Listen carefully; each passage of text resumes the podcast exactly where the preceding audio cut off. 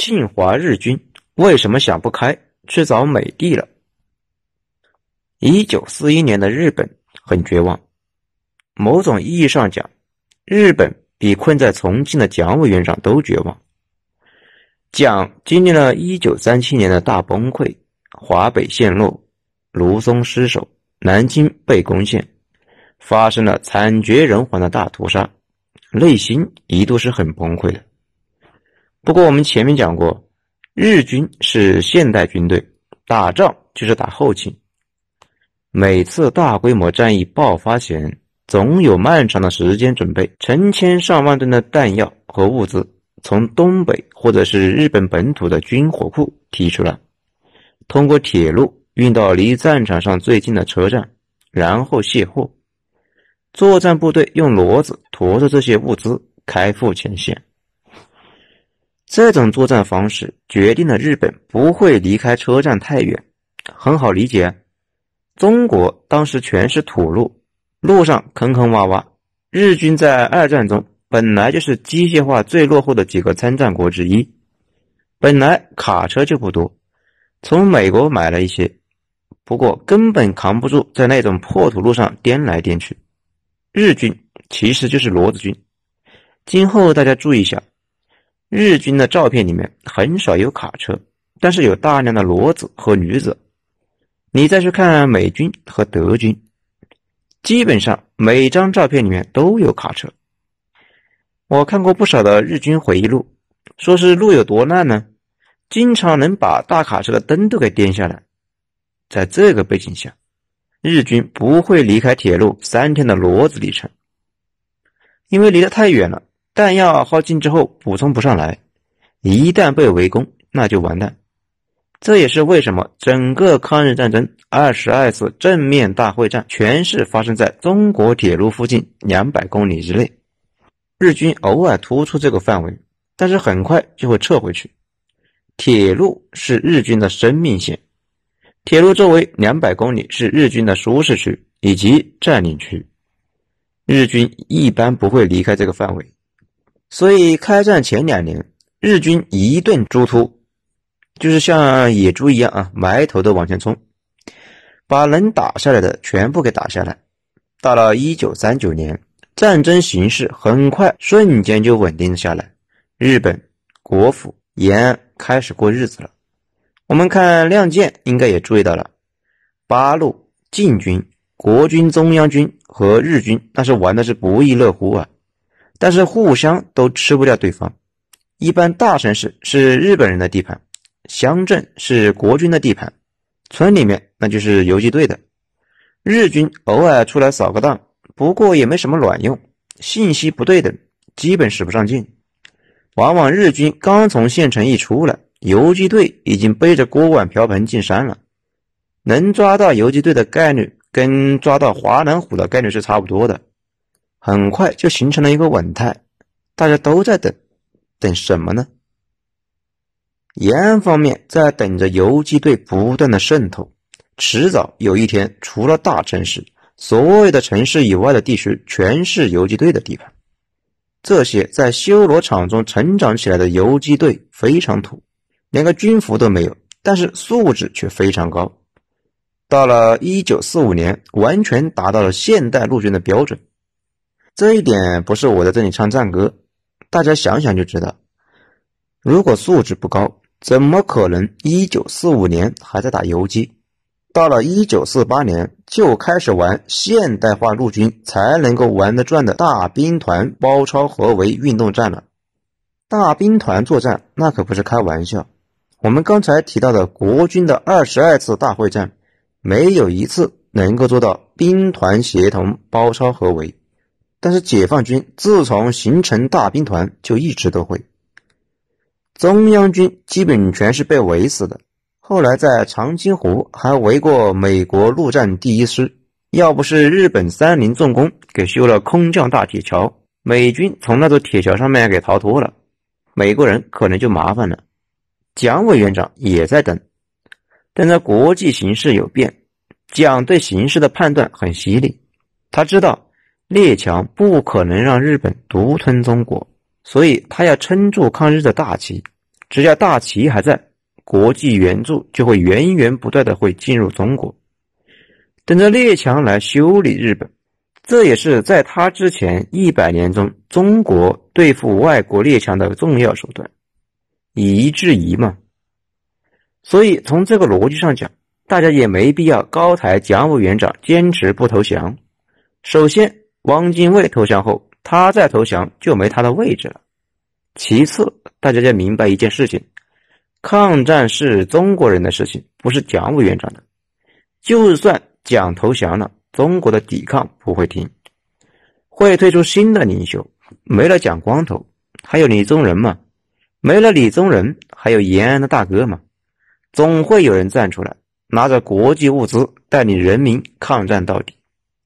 日本反而有点虚了。日本政府希望赶紧结束战斗。是的，你没有听错，日本的初心是东北，后来是华北。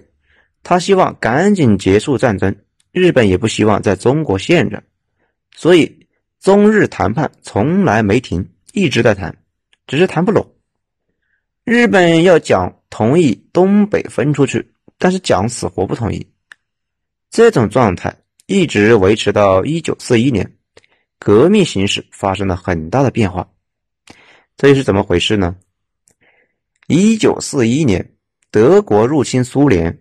德国人赶紧向轴心国小伙伴日本打招呼，让日本去进攻西伯利亚，夹击苏联，攻陷乌拉尔工业区，帮助德军缓解一下正面刚苏联的压力。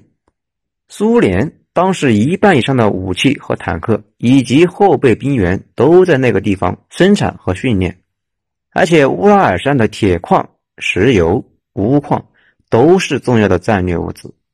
西伯利亚有大量的矿和石油，西伯利亚的石油储备量是世界排前三的。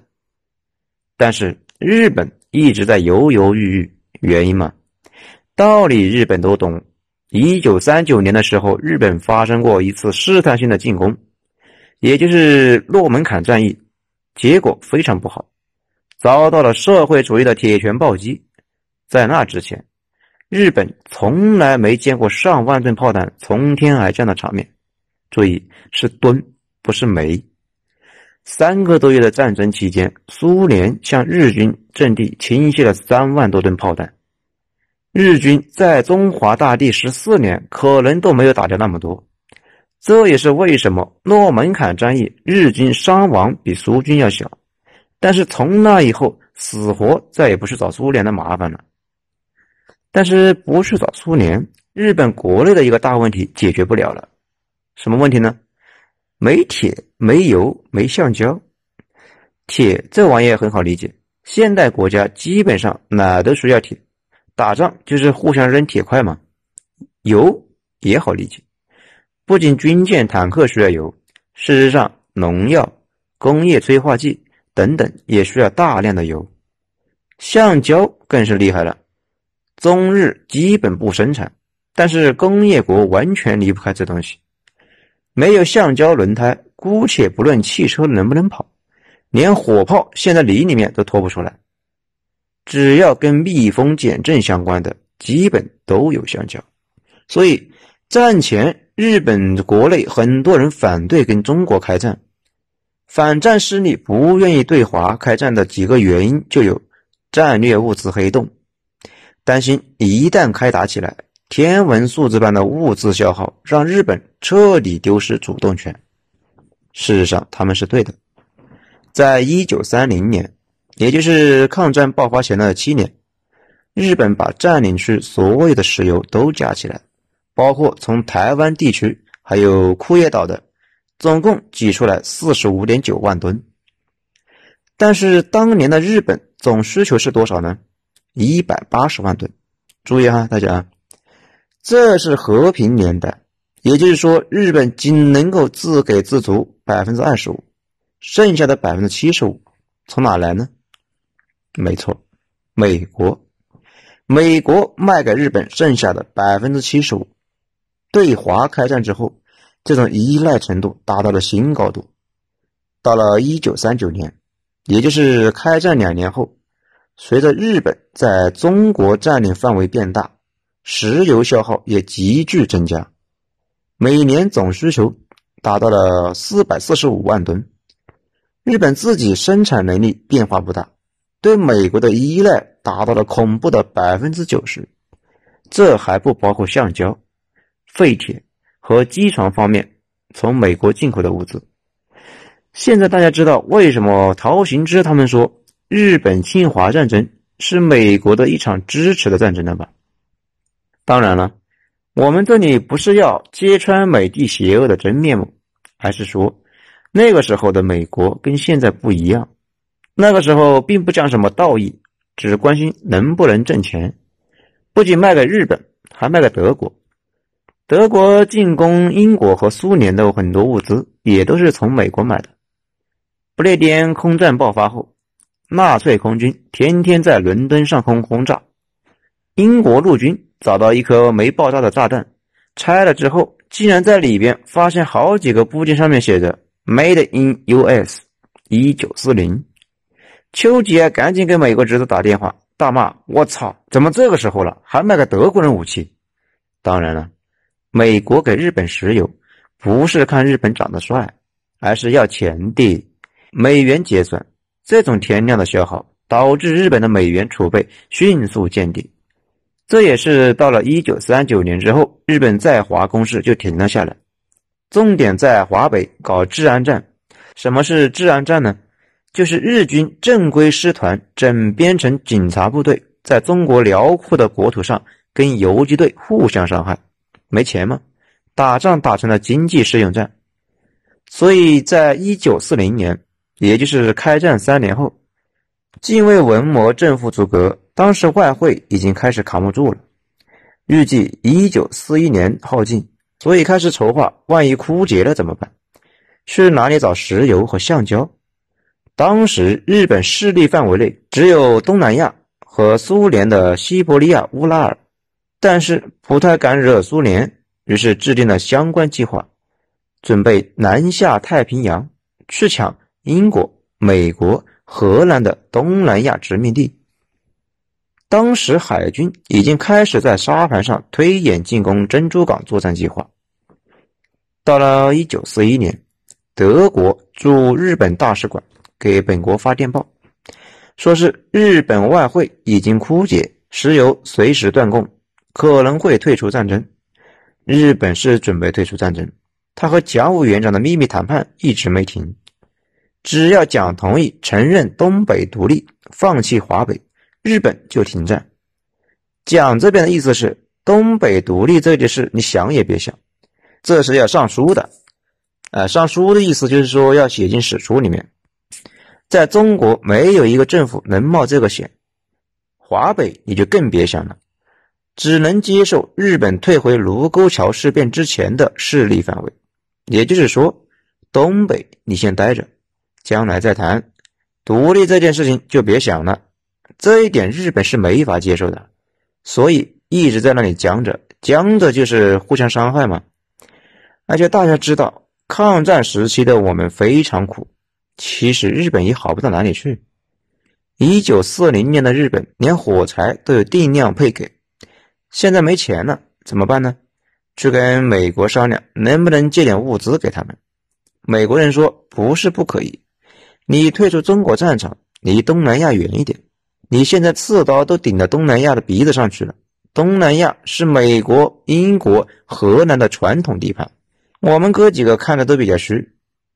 然后日本没招了，既然美国不赊账卖石油，他又不能退回卢沟桥事变之前的格局，所以日本准备在石油彻底见底之前冒一把险。以往看那些纪录片和书里面。经常把珍珠港看成一个独立事件，各种猜测日本为什么进攻珍珠港，然而不得要领。其实你要是知道，就在发动珍珠港那一天，日本同时发动了东南亚战役，这样就好理解了。珍珠港不是关键，关键是东南亚。东南亚有石油、橡胶以及各种矿。以及英国、美国、荷兰等在那里经营了几百年的基础设施，当时荷兰属东印度，也就是现在的印度尼西亚，一年石油产量高达八百万吨，是日本的二十倍。这日本人眼珠子都快掉地上了。而菲律宾盛产橡胶，澳大利亚铁矿充足。是的，日本的目的要把整个东南亚，而菲律宾就是美国的地盘。你敢碰菲律宾，就等着美国弄死你吧！为什么打珍珠港呢？因为东南亚战役爆发后，美国太平舰队肯定会过来支援，不如突袭了珍珠港，先下手为强。一方说罗斯福可能知道了珍珠港袭击的事情。不过，美国主流史学家倾向于认为他其实不知道要打珍珠港，因为珍珠港被袭击是小事，几艘军舰没了可以再造，但是东南亚的油田是大事。如果丢掉东南亚，日本就重新有了战争潜力，这就不是简单的损失几艘军舰的事情了，到时候成千上万的人会死。事实后来确实是死了很多。以罗斯福的脑子吧，他肯定知道日本针对珍珠港到底要做什么，所以就在珍珠港爆发当天，也就是一九四一年十二月七日，日本战机在珍珠港投下第一枚导弹的时候，四十多万日本人、台湾人、韩国人组成的南方集团军从台湾、越南等地同时出击，杀向泰国。菲律宾、马来西亚、印度尼西亚。此时，麦克阿瑟就在菲律宾首都马尼拉，眼瞅着日本人打了过来，近十万美军和菲律宾守军节节败退，退到一个叫做巴丹半岛的地方去了。麦克阿瑟也有被抓的风险，如果美军元帅被日本人抓了，那就太尴尬了。所以。在几个士兵的又推又拉之下，麦帅终于上了飞机跑掉了。当然，场面一点都不尴尬，完全没有主帅丢下士兵独自逃跑的感受。大家一定不要怀疑麦克阿瑟的演技。后来，杜鲁门见到麦克阿瑟，非常感慨：这个著名的将军不是当演员，真可惜了。美国和菲律宾联军在巴丹半岛上守了四个多月。这个时候就看出来珍珠港被炸的好处了。这四个月里面，巴丹半岛的美菲联军基本没有得到任何支援。不过巴丹有个特点，到处是丛林，所以美军在丛林里面跟日军死磕，日军进展缓慢。所以从台湾调来了丛林战专家，也就是台湾人组成的山地兵团。台湾山很多嘛，那里的老百姓爬山特别厉害。善于打山地战和丛林战，在台湾兵的帮助下，日军一点点攻陷了美军的各个据点，最后美军弹尽粮绝，只好投降。近八万的美菲联军被俘虏，日本人赶着这八万人步行一百二十公里去战俘营，沿途不给水和食物，看见水源，谁要是敢上去喝水，也会被射杀。而且菲律宾那个地方。靠近赤道，非常热，痛苦程度可想而知。战俘们表现出任何不满，就会被杀死，或者是被日军吃掉。沿途到处都是倒闭的美军和菲律宾士兵的尸体。为了防止装死，日军对所有倒闭的战俘全部补刀。等到了战俘营，一清点，死了一万五。不过这还不是悲惨的结局，因为在战俘营里，日军。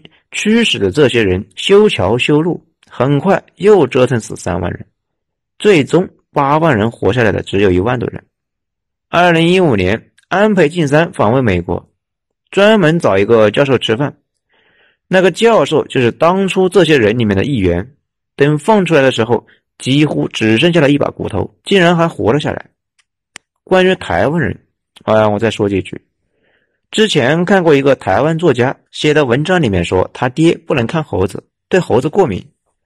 当然不是，背景就是这次的巴丹之战，在这个丛林战中，双方后勤补充不上来，几乎所有的水源附近都有死尸，水根本不能喝，喝了就拉肚子，直到脱水而死。所以当时大家都喝猴子血，甚至吃人肉，挺过了那场战役。巴丹之后是巴布亚新几内亚，台湾人继续去丛林里面和澳大利亚人死磕，整体差不多，非常惨烈。接下来的事情大家都知道了，美国彻底被激怒了，加入了爱战。日本人尽管拿下了东南亚的油田，不过没玩多久，美军已经在太平洋上扭转战局，也就是大家所熟知的珊瑚海海战、中途岛海战、硫磺岛登陆等等，日本的末日也就快到了。最后，我们再说几句，因为有些人一直很糊涂，其实中国和日本之间那场大战。最能体现出国家和国家之间是一种什么关系。比如，当初日本人是支持孙大炮的，但是后来发现孙大炮不是真的要把东北给他们，立刻不支持了。抗战爆发后，中国唯一的外援是苏联，前后向中国提供了一千二百八十五架战机。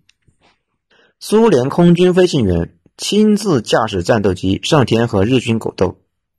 武汉会战期间，已经拉起了防空警报，很多老百姓爬上房顶看国军战机跟日军空战。老百姓以为是国军战机，其实绝大部分是苏联飞行员。前后两百多苏联飞行员死在中国战场。